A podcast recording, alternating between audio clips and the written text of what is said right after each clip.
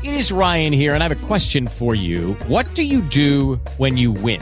Like, are you a fist pumper? A woohooer, a hand clapper, a high fiver. I kind of like the high five, but if you want to hone in on those winning moves, check out Chumba Casino. At ChumbaCasino.com, choose from hundreds of social casino style games for your chance to redeem serious cash prizes. There are new game releases weekly, plus free daily bonuses. So don't wait. Start having the most fun ever at ChumbaCasino.com. No purchase necessary. VGW. Void were prohibited by law. See terms and conditions. 18 plus.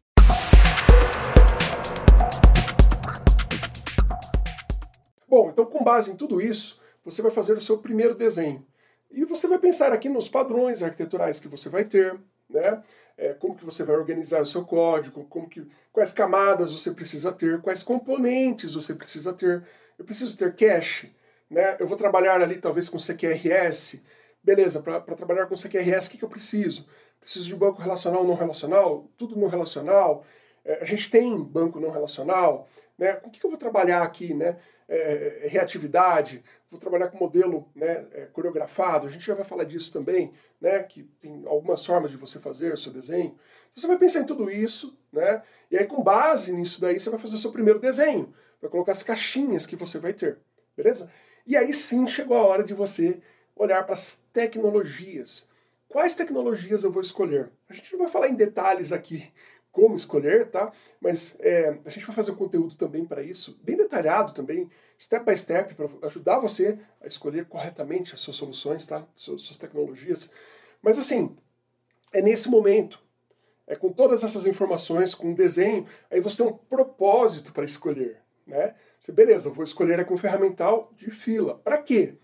Para comunicação dos meus microserviços. Vou escolher aqui um orquestrador de containers. Para quê? Porque eu quero ter alta disponibilidade. Então, isso já vai te drivando né, para qual componente você vai escolher. O que, que eu posso, o que eu não posso escolher. Vai olhar para dentro de casa, que eu tenho know-how, que eu já tenho instalado, que minha equipe domina. Né? E aí você vai escolher os drivers que vão conectar, né, que, qual toolkit que eu vou usar, qual linguagem de programação né, que eu tenho mais know-how dentro de casa. Você vai olhar para tudo isso né, e vai desenhar a sua solução. Essa é uma solução né, extremamente bem feita, né? Porque você está pensando em tudo isso. Tá? As chances de você errar, ou seja, até pensa em como você vai organizar o teu código. Né? Quais que vão ser as caixinhas que você vai ter ali dentro. Beleza? Então, escolhidas as tecnologias, é hora de você começar a pensar né, também no teu modelo de consistência. Vai ser consistência forte, né, vai ser consistência eventual, né, até para você decidir quando, né, quando eu vou para consistência forte, quando eu vou para consistência eventual, né, quando que eu trabalho com formato né, de, de é, enfim, de transação literalmente encadeada ali, forte, né, quando que eu trabalho com um contexto transacional mais fraco que eu controlo na mão ali, né, o, o desfazimento, por exemplo. É aqui também que você vai olhar, por exemplo, se você precisa ou não de cache. Talvez você precise, talvez não precise. Você não vai colocar tudo em cache, vai ficar caro demais. Cache é caro, é memória, né? É o tipo de, de recurso, é um dos tipos de recursos mais caros que a gente tem, né? Consumo de memória, tá? Um redis ali em memória é caríssimo, beleza? Então tem que tomar cuidado também, não é tudo que você vai colocar em cache. Tem que fazer sentido colocar em cache. Então que é nessa hora, é nessa hora literalmente que você vai tomar esse tipo de decisão mais técnica, beleza? Com todos esses insumos antes, não sem tê-los. sem tê-los você vai errar, beleza? Bom, e aí eu vou dividir com você aqui um pouquinho na lousa, né, do, do que, que a gente pensa, né, quando a gente tem uma arquitetura orientada a microcomponentes, a microserviços em especial, né, quais são os principais é, componentes arquiteturais que eu preciso ter em uma arquitetura como essa? Bom, então assim, tipicamente a gente tem aqui um API Gateway, tá? É a primeira coisa que a gente tem. E aí é importante que você entenda, Ark, que APIs não são necessariamente microserviços. Anota essa, tá? APIs não necessariamente são microserviços. Microserviços são componentes pequenininhos, é um serviço pequeno. Uma API, ela tem o papel de, literalmente, né, ele é um Application Program Interface, é isso que significa a palavra API, tá? Então ele serve para você fazer uma integração, expor uma funcionalidade para o mundo, tipicamente para uma integração entre uma aplicação e outra. Não necessariamente essa API é o back-end de um app, tá? É, inclusive o melhor para isso é você construir um BFF numa API. Então, contexto né, de atender o seu, o seu back-end. Tá? A API ela serve para você fazer uma integração, literalmente. integrações, que é onde reside a maior dor de um arquiteto. Tá? Então, é muito comum que você tenha um API Gateway. Uma arquitetura como essa, tipicamente, é pensada em escala, né? é pensada em alto volume, e aí você precisa de um componente como esse aqui, beleza? E um componente como esse, né, tipicamente ele já vem aqui com alguns presentes, né? Ele já trata para gente, é, já tem ali um IDP acoplado a ele, né?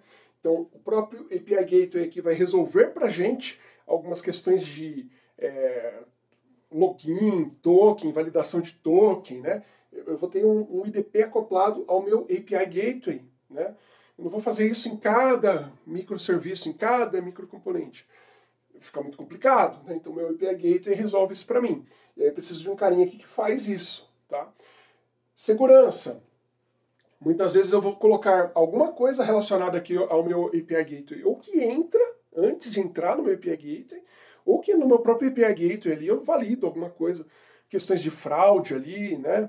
É, enfim, eu, eu, trato isso aqui também, tá? Outra coisa, muitas vezes eu, eu, eu trato logs aqui. Por que eu trato logs aqui? Porque eu quero conseguir ligar, unificar o log, né, a informação de log, o rastreio, de vários microserviços. Então eu tenho microserviço 1, 2 e 3.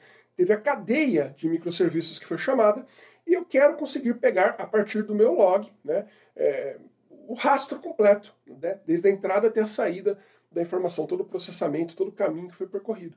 E aí, colocando isso no API Gateway, eu consigo. Né, eu tenho um ID, por exemplo, que eu vou linkando tudo que vai acontecendo nos meus microserviços. Tá? Tem muitas outras coisas que eu posso colocar aqui dentro.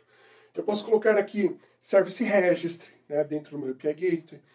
Né, a, parte de. É, o meu serviço sobe, ele vai lá e fala: opa, estou de pé. Né? A versão 1, sou a versão 2, sou a versão 3. Você pode colocar todo esse controle de rota, né? parte dele pelo menos, em cima do seu API Gateway, tá? que vai tomar a decisão de para qual API você vai, né? montar um circuito até de orquestração em cima dele. Então tem muitas coisas, depende da, da ferramenta de API Gateway que você vai escolher, né? ele, ele vai ser aí uma das ferramentas centrais da sua arquitetura orientada a microserviços. Só que assim, tipicamente aqui a gente está falando de API Gateway, né? Ele serve para outros microcomponentes também, como BFF, por exemplo? Serve, tá? É possível utilizar sim. Só que tem muitas funcionalidades dele que são, assim, pensadas em API.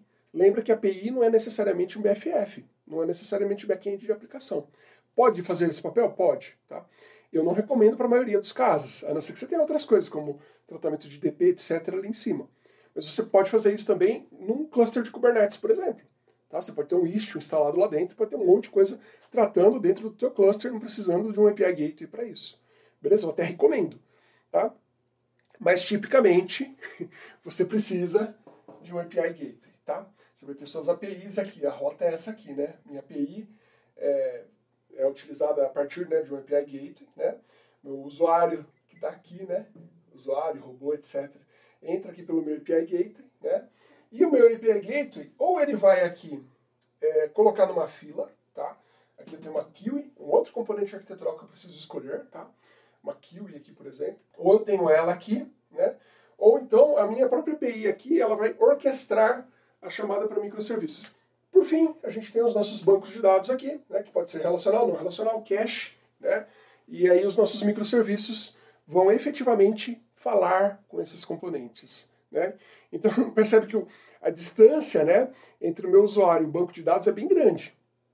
Eu vou passar por um ferramental de segurança, eu vou passar por um API Gateway, muitas vezes, ou né, por um ferramental de orquestração de container, que inclusive a gente não falou aqui, tá? mas é vital também se você não for trabalhar com serverless. A gente só não falou aqui porque tem esses dois modelos. Né? Você poderia ir para serverless ou você poderia ir para é, um modelo ali de, de, de, orquestração de containers, tá? de uma infraestrutura mais controlada, né? mais sua ali, né? você domina ela.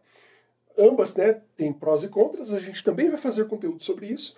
E assim, o que, que é legal, né? Quando você tem um modelo mais. É, que você precisa de, de mais infraestrutura, mais máquina, mais controle, fatalmente você vai precisar colocar ali um, um orquestrador de container mesmo, né? E uma infra né, literalmente mais controlada mesmo para isso, tá?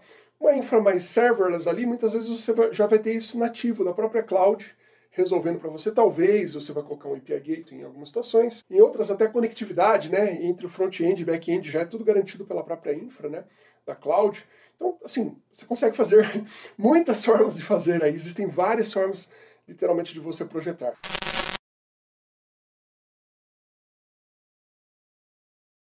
Judy was boring. Hello. Then Judy discovered ChumbaCasino.com. It's my little escape. Now Judy's the life of the party. Oh, baby, Mama's bringing home the bacon. Whoa, take it easy, Judy. The Chumba life is for everybody. So go to ChumbaCasino.com and play over 100 casino style games. Join today and play for free for your chance to redeem some serious prizes. ChumbaCasino.com. No purchase necessary. Void where prohibited by law. 18 plus terms and conditions apply. See website for details.